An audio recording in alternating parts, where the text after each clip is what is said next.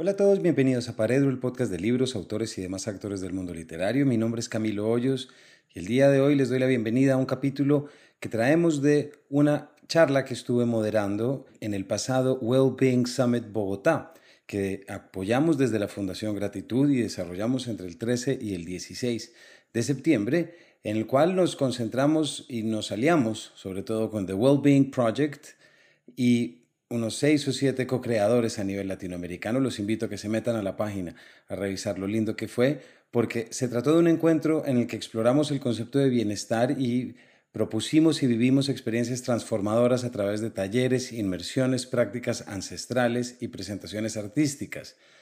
Fomentamos el acceso a habilidades y herramientas que se pueden utilizar en la vida diaria y en el trabajo como líderes de cambio, como promotores, culturales y sobre todo como agentes también culturales y líderes sociales. En ese evento tuve la gran fortuna de moderar una conversación que titulamos Escribir para sanar, en el que estuve hablando con Piedad Bonet y Ricardo Silva. Así que sin mayores preámbulos los dejo con una conversación en que abordamos la importancia de la escritura en la sanación, pero también, por supuesto, la importancia de la lectura, de la literatura y de leer, sobre todo leer en los momentos más importantes de la vida. Bienvenidos. Muy buenos días a todos. Eh, hay muy poco tiempo para todo lo que queremos hablar, pero me cuesta mucho trabajo no comenzar hablando del sentido de gratitud que tengo de poder ver que todo esto está ocurriendo. La Fundación Gratitud la creamos con Fonseca en el 2017 y empezamos a pensar en la cultura como bienestar cosa que todos entendíamos, pero nadie más entendía. Hasta que supimos que había una gente por allá lejos que se llamaban The Wellbeing Project. Y dijimos, ¿cómo así que hay alguien más que cree en lo que nosotros creemos? Y fue en julio que estuvimos en Bilbao viendo todo lo que se organizó allí y ahí fue cuando empezamos a sacudir entre todos ese avispero. Hay que hacerlo en Bogotá. Y hay que hacerlo en Bogotá convocando a Latinoamérica y convocando a Iberoamérica. Y es muy gratificante no solamente ver que lo conseguimos y que aquí estamos, gracias a un equipo de co-creación increíble, y desde lo personal saber que uno de los primeros eventos que inaugura esto es con Piedad Bonet y con Ricardo Silva. No podría ser mejor esa carta al Niño Dios. Así que bienvenidos. Bueno, nada, saludar, decir que, que es una maravilla este público juvenil en su mayoría y tan amplio, ¿sí, Ricardo? Yo adhiero. Por lo de jóvenes. Bueno. Estamos preocupados por el tiempo, queremos decir muchas cosas en muy poco tiempo, por eso empezamos así nerviosos. Entonces vamos a arrancar un poco eh, a saco, como se diría. Nosotros normalmente, Ricardo Piedad, y, en lo que hacemos, escribir, escritura, sanación, contención, pueden ser categorías que entendemos y que hemos vivido, ¿cierto? Pero de alguna manera es difícil compartirlas y comunicarlas parece como que uno está loco, como que, ¿cómo así que la literatura sirve para eso? Entonces yo quisiera arrancar pidiéndoles que nos hablen de ese momento de la vida en la que ustedes empezaron a leer eh, y se empezaron a dar cuenta que la lectura literaria les empezó a dar ciertos impulsos a tal lugar en que dijeron, yo quiero escribir. Y como ese yo quiero escribir no es solamente yo quiero inventar, sino que yo me quiero entender. ¿Nos cuentan desde lo biográfico cómo fue eso?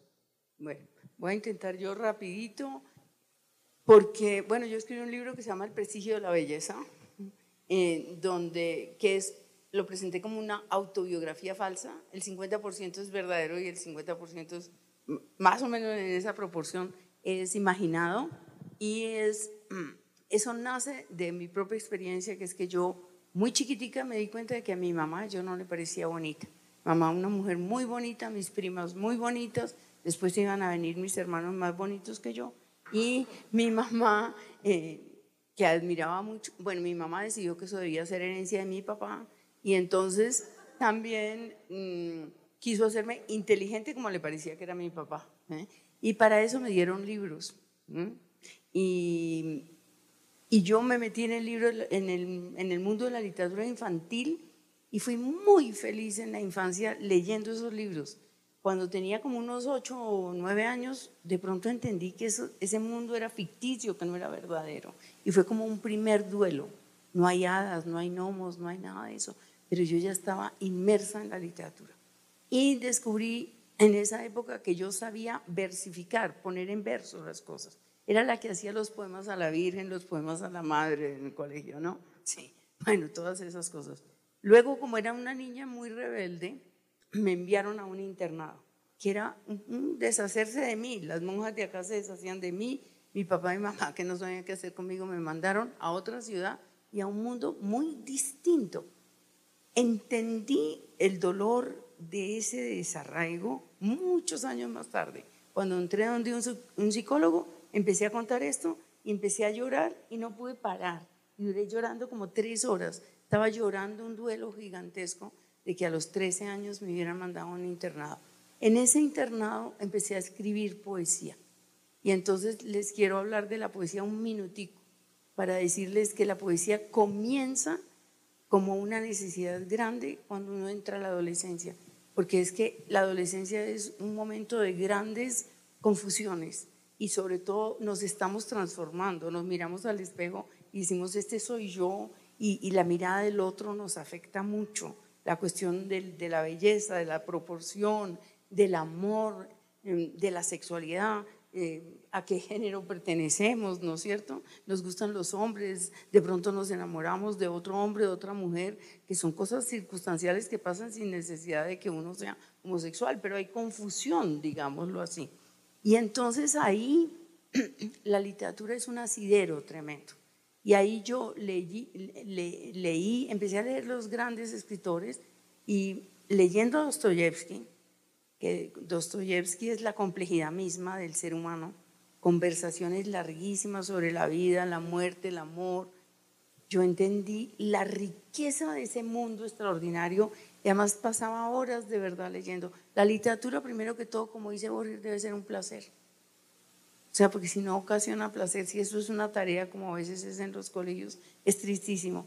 Y, y yo decidí, yo quiero dar a otros esa alegría de, que me dio Dostoyevsky a mí y otros, ¿no? Y ahí fue cuando decidí estudiar literatura. Ya después les contaré que no fue tan fácil como yo me imaginaba. Ricardo. Bueno, mientras hablaba Piedad, yo pensaba cómo voy a organizar todo esto. Y lo primero que se me ocurre es recordar que era, bueno, sigo siendo, pero pero pues ya soy adulto, entonces tengo que salir adelante. Eh, sigo siendo muy tímido, entonces es un gran logro de mi parte, porque yo de verdad desde muy temprano prefería quedarme en la casa que salir. Era capaz de, de inventar excusas desde los seis años para no ir a fiestas infantiles. Eh, pronto tuve la habilidad de inventar excusas para no salir el sábado, por ejemplo, de la casa. Era, era un, gran, un gran placer para mí quedarme y jugar, que era lo que hacía desde muy niño. Eh, y creo que jugué mucho, armé ciudades en, el piso durante mucho tiempo, llegué incluso a sofisticarme y hacer películas con los juguetes, cuadro por cuadro.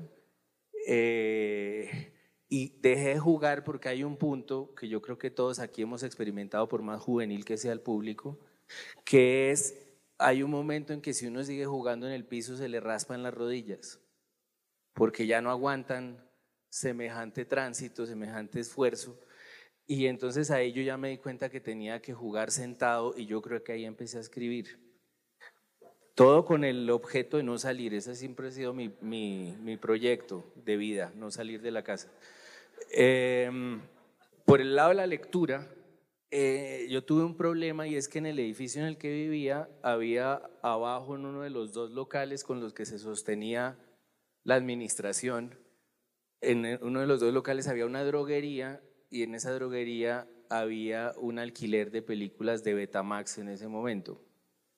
Entonces yo me la pasé viendo películas, sobre todo de cantinflas, de, de Disney, de personas, que eso es todo un género del cine no Disney de dibujitos, sino de personas, y comedias gringas ochenteras. Entonces, cualquier pregunta que tengan ustedes ahora fuera de estos tres géneros, yo con mucho gusto puedo responder por eso. Eh, y leía sobre todo cosas de humor. Entonces leía Mafalda y leía Kino eh, leía unas antologías del humor que sacaba, si no estoy mal, Salvat, de todos los años textos de humor, y me costaba mucho pensar en qué momento yo voy a leer como leen los otros tres de la casa. En la mesa de noche de mi mamá uno encontraba, en ese momento me acuerdo, el amor en los tiempos del cólera. En la mesa de mi papá siempre estaba el nombre de la rosa, eh, o sobre héroes y tumbas, eh, todo se veía muy serio. Y mi hermano mayor, que tiene cuatro años más que yo, leía Dostoyevsky desde los 13 y ponía en los márgenes, sí, muy cierto, el drama del hombre contemporáneo, eh, cosas así. Y yo me sentía leyendo La pequeña Lulú y, y, yo, y yo todo el tiempo me sentía complejado en esa casa pensando en qué momento yo voy a ser capaz de, de leer lo que esta gente lee y para qué. Uno, ¿por qué deja de leer Asterix y salta a Dostoyevsky? Me parecía que era, iba a ser imposible dar ese salto, eh, porque además me parecía que uno en Asterix aprendía lo mismo bueno, que hay gente que le teme a la muerte, que hay gente que se enamora. Eso pasa todo en Asterix también. Que hay gente que siente culpa, que hay castigos a los que obran mal. Todo eso uno lo, encuentra hasta en Mafalda. Entonces pensé que nunca iba a poder leer. Era juicioso en el colegio, leía lo que ponían a leer, cumplía, eh, lo leía más o menos con gusto de las cosas delirantes que ponían en ese momento en el colegio, como Juan Salvador Gaviota, que uno decía, es increíble que pongan a leer eso en un colegio, pero lo ponían a leer, hasta, hasta la hojarasca. Yo leía con mucho cuidado, cumplía, sacaba como buenas notas, pero nunca pensé que fuera a ser capaz de leer por necesidad, por, porque quería leer, porque necesitaba leer. Y entonces vino en el 92 el apagón del gobierno de Gaviria. Y entonces no había nada que hacer porque los aparatos no funcionaban, eh, ni, no había ningún Betamax que funcionara.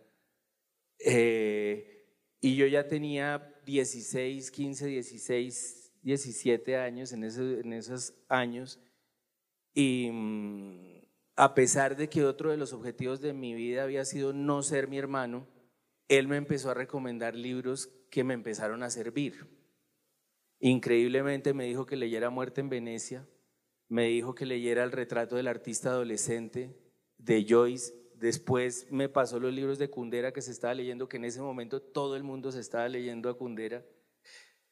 Y la verdad es que empecé a necesitar leer y, me di cuenta que pasaba algo en la lectura que no pasaba en Mafalda eh, y no pasaba viendo las películas de Cantinflas. Había algo que articulaba la lectura, algo interior que resolvía unas necesidades, uno, que eh, desataba unos, unos duelos, me parece. Y ahí empezó eh, mi tránsito por la lectura. Ese es mi valiente testimonio. Muchísimas gracias. Bravo.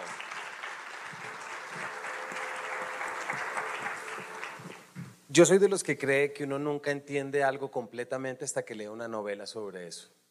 Esa es una pequeña obsesión que tengo. Em, en los dos casos nos han hablado de la creación de estos mundos. Piedad, tu primer duelo y el momento de crear los mundos protegiendo las rodillas. Eh, y normalmente se tiende a pensar que el que está leyendo está en la luna, ¿cierto? Es un romántico y que no piensa en el ahora, ahí está pintado, se no se entera de nada porque está leyendo poesía. Como si lo que uno lee del mundo de allá no tuviera que ver con el mundo de acá como si lo que uno lee no tuviera nada que ver conmigo. Y si yo leyera a ese personaje, a ese Aschenbach, por ejemplo, de la muerte en Venecia, ese es un fulano que va por ahí. No, nunca está del todo de allá, sino que siempre habla desde acá, porque la lectura le permite a uno entenderse. ¿En qué momento de ese crecimiento ustedes entendieron que la literatura no estaba hablando de estos mundos desaparecidos, es decir, que un mundo sin hadas, pues estaba igual lleno de hadas. Me explico, porque lo que trae está en el mundo alrededor. ¿Les pasó eso en algún momento? Pues que eh, la, adolescencia como está llena de preguntas, porque ahora entiendo lo, lo de tu hermano es importantísimo. Así es, buenísimo, estoy de acuerdo. Eh, sí, el drama del hombre contemporáneo, porque, porque porque la literatura es un diálogo. Sabater dice que es, em, dos soledades que se encuentran, la soledad del autor y la soledad del... Y mm, a mí lo que me gusta de la lectura es el espacio de silencio. Eh, seguramente yo también leí con música detrás, como hace uno cuando es un adolescente, pero me parece, ahora de adulto he recuperado la capacidad, o he recuperado, no, hace años, de años, de años, que leo concentrada en el libro y la música, si está ahí, es que casi prácticamente no la oigo, porque yo creo que, estoy segura que la literatura es una vía de conocimiento. Em, lo que hace la literatura es acicatear la curiosidad. Entonces, mm, es un camino en el que uno todo el tiempo es el punto de referencia, ¿no les parece? Aunque uno esté hablando de Dostoyevsky, eh, aunque Dostoyevsky esté hablando de un asesino que mató a una vieja, está presentando como dilema. Para mí, ese Raskolnikov era un, hombre encantador. Uno se enamora de Raskolnikov aunque haya matado. Y, y Bovary, que está casada con un señor horroroso, que se llama Carlos Bovary y que le quita con una pasimonia terrible la cáscara al queso, así comienza el libro, creo, y, uno dice, pobre Madame Bovary, de razón que se consiguió sus amantes. Ahora hay otras interpretaciones, hay otras interpretaciones y es que Carlos Bovary era el bueno y Madame Bovary era malísima. Yo creo que Madame Bovary es la idea misma de la insatisfacción de las mujeres, que es una idea que sigue teniendo vigencia plena. Lo que pasa es que, claro, en un, en un mundo donde falta la decisión de la libertad. Entonces le toca hacer estas cosas al escondido porque hay una sociedad súper pacata y no sé qué. Termina sacrificando a su pobre niña Emma porque la deja sola por irse a comprar ropa, como tantas hoy que se van a comprar ropa porque tienen un amante. ¿sí? Entonces la literatura es una cosa súper, súper, súper viva. Pero hay otra cosa, bueno, volvámonos a la escritura. Yo empecé a los 14 años a escribir poemas muy trágicos y bueno, siempre los adolescentes y la gente muy joven como Hamlet, como tu hermano, ¿no? El drama del hombre contemporáneo, sí. Eh, y entonces la, la escritura, la y, y, voy a empezar a plantear el tema de la escritura como sanación, porque entonces voy a dar un brinco cuando se murió mi hijo Daniel.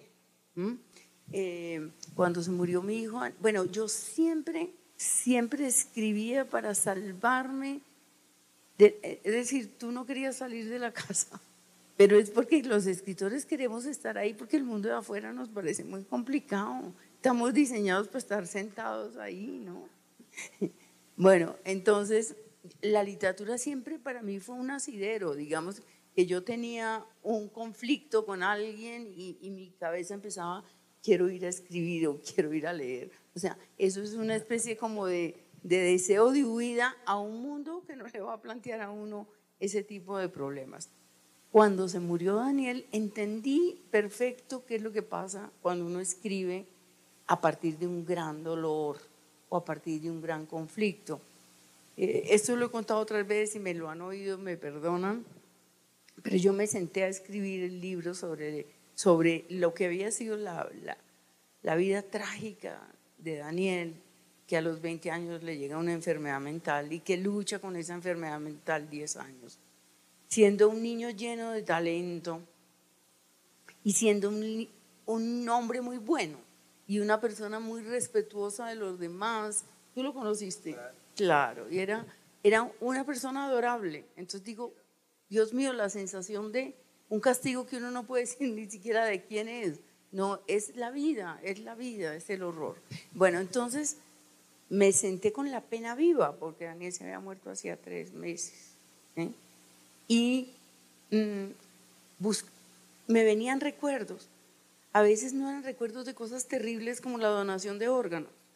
Y saben que yo me tuve que sentar y decir, que me decían la piel de la espalda. Yo decía, sí los huesos de las piernas. Yo hacía así. O sea, no eran los ojos, no, eran, no era el corazón, no era el hígado, eran unas cosas inimaginables para una mamá que hace tres horas ha perdido un hijo. Entonces, cuando yo iba a contar la donación de órganos, pues claro, es que viene la imagen brutal y yo lloraba.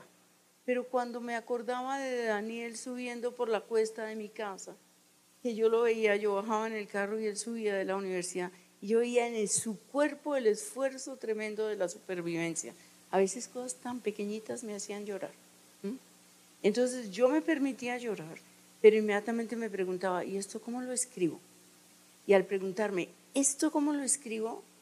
Me, serenaba, porque es un, un proceso como, como dicen los psicólogos, es como una sublimación. La literatura es un proceso de sublimación, una catarsis, sí, y un distanciamiento, porque entonces al preguntarse, ¿en qué orden voy a poner las palabras? ¿Cómo voy a expresar esto?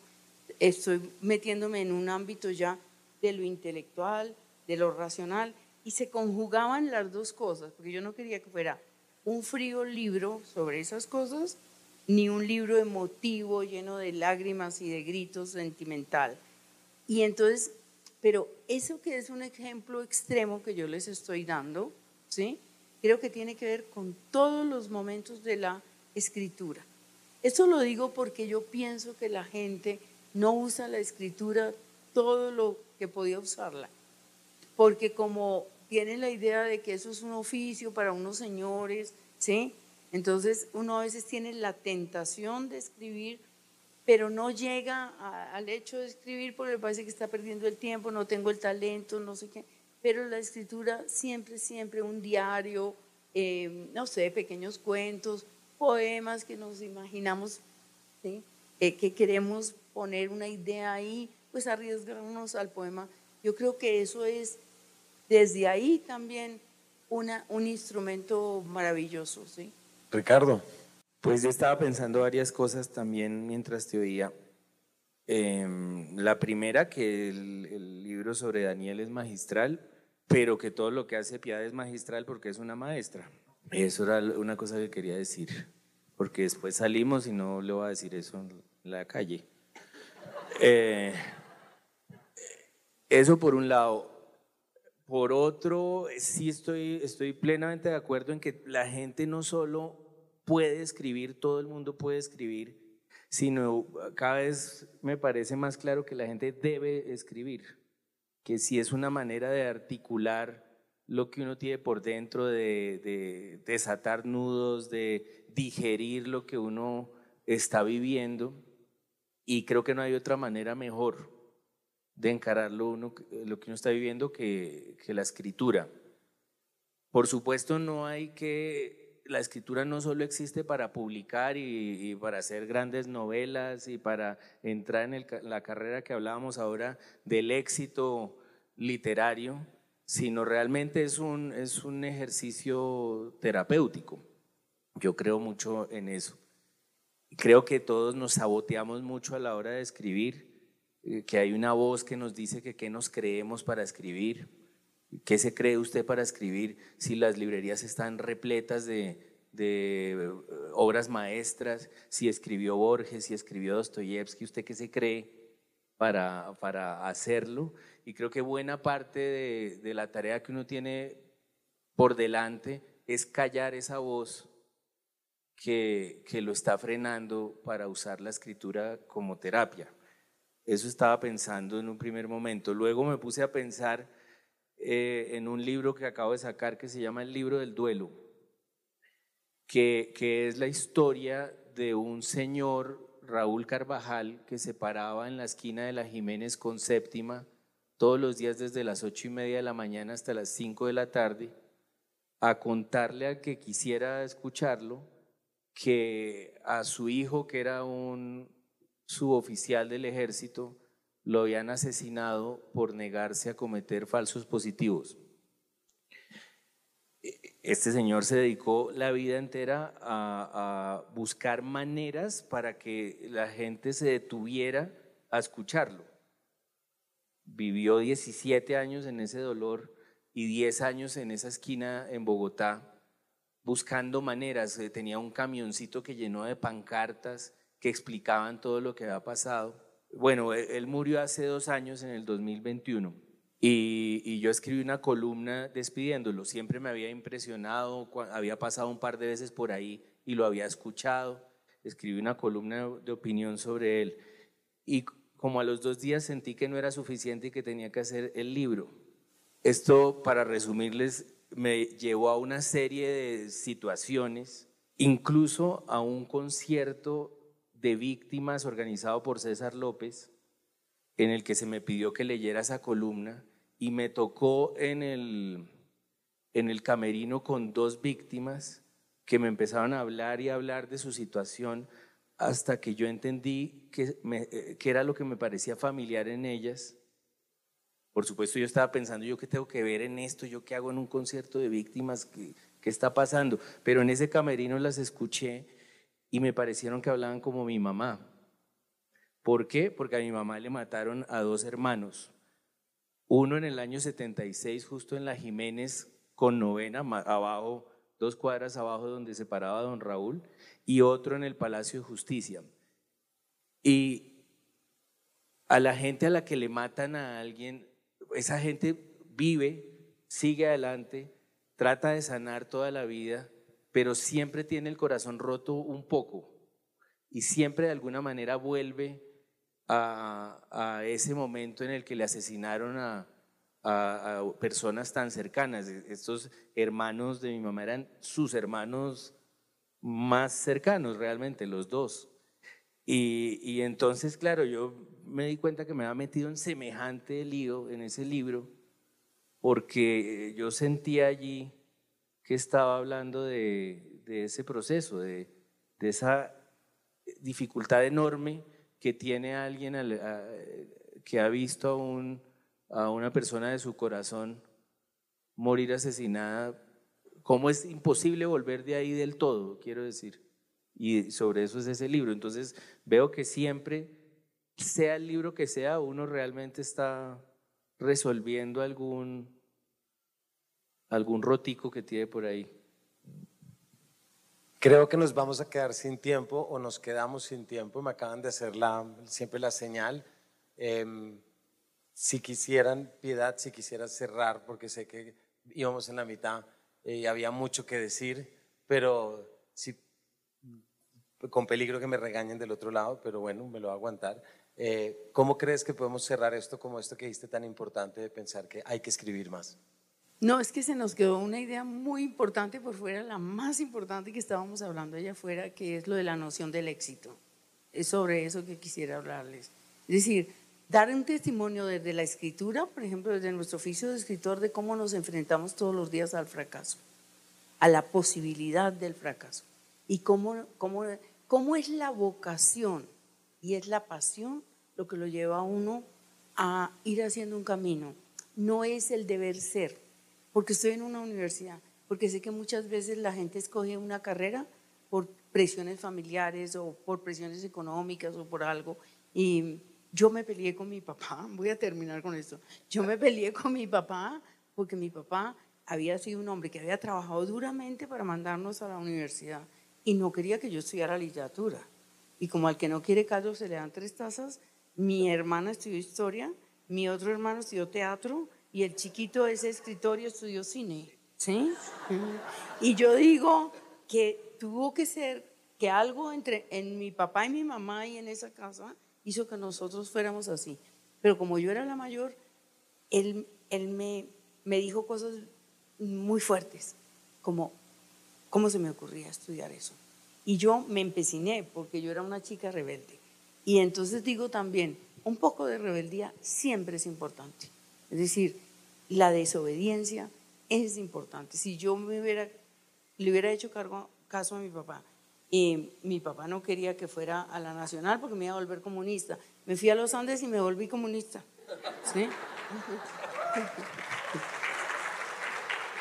Entonces, así, la vida es un proceso de decisiones y yo creo que uno lo que tiene, pensando en Daniel, es qué tratar de ser feliz y qué tratar de ser hacer aquello que a uno le nace del corazón y no lo que lo encajona y lo, lo frustra.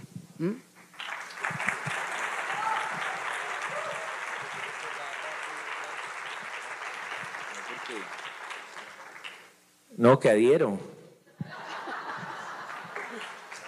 Ricardo Piedad, muchísimas gracias. Y si algo Si algo queríamos compartir acá era en que esto que dice Piedad es que, en que los invitamos a que busquen en la escritura una forma de sanación, en la lectura literaria una forma de entenderse a uno mismo. Nunca las cosas están tan lejos como nos han enseñado cuando uno lee literatura o cuando uno ve una película. Nunca las cosas están tan lejos, nunca estamos tan lejos del mundo como creemos estarlo. Y si bien es la unión de dos soledades, como ya nos decía Piedad, es también leerse a través de otro y eso es lo más provechoso que podemos hacer en un momento en el que hay tanto ruido. Entender cómo podemos encontrar de nuevo las palabras que nos permitan entendernos y sanarnos. Muchísimas gracias.